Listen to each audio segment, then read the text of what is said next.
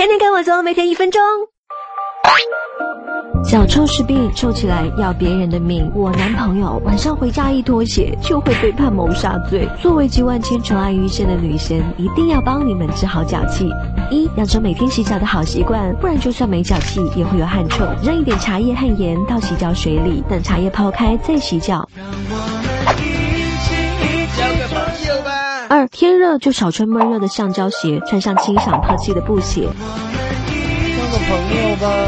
出汗引起的顶多叫脚臭，真正的脚气是真菌感染引起的，所以少和有脚气的人接触，或者共用毛巾、鞋子、袜子之类的东西，少去洗足浴。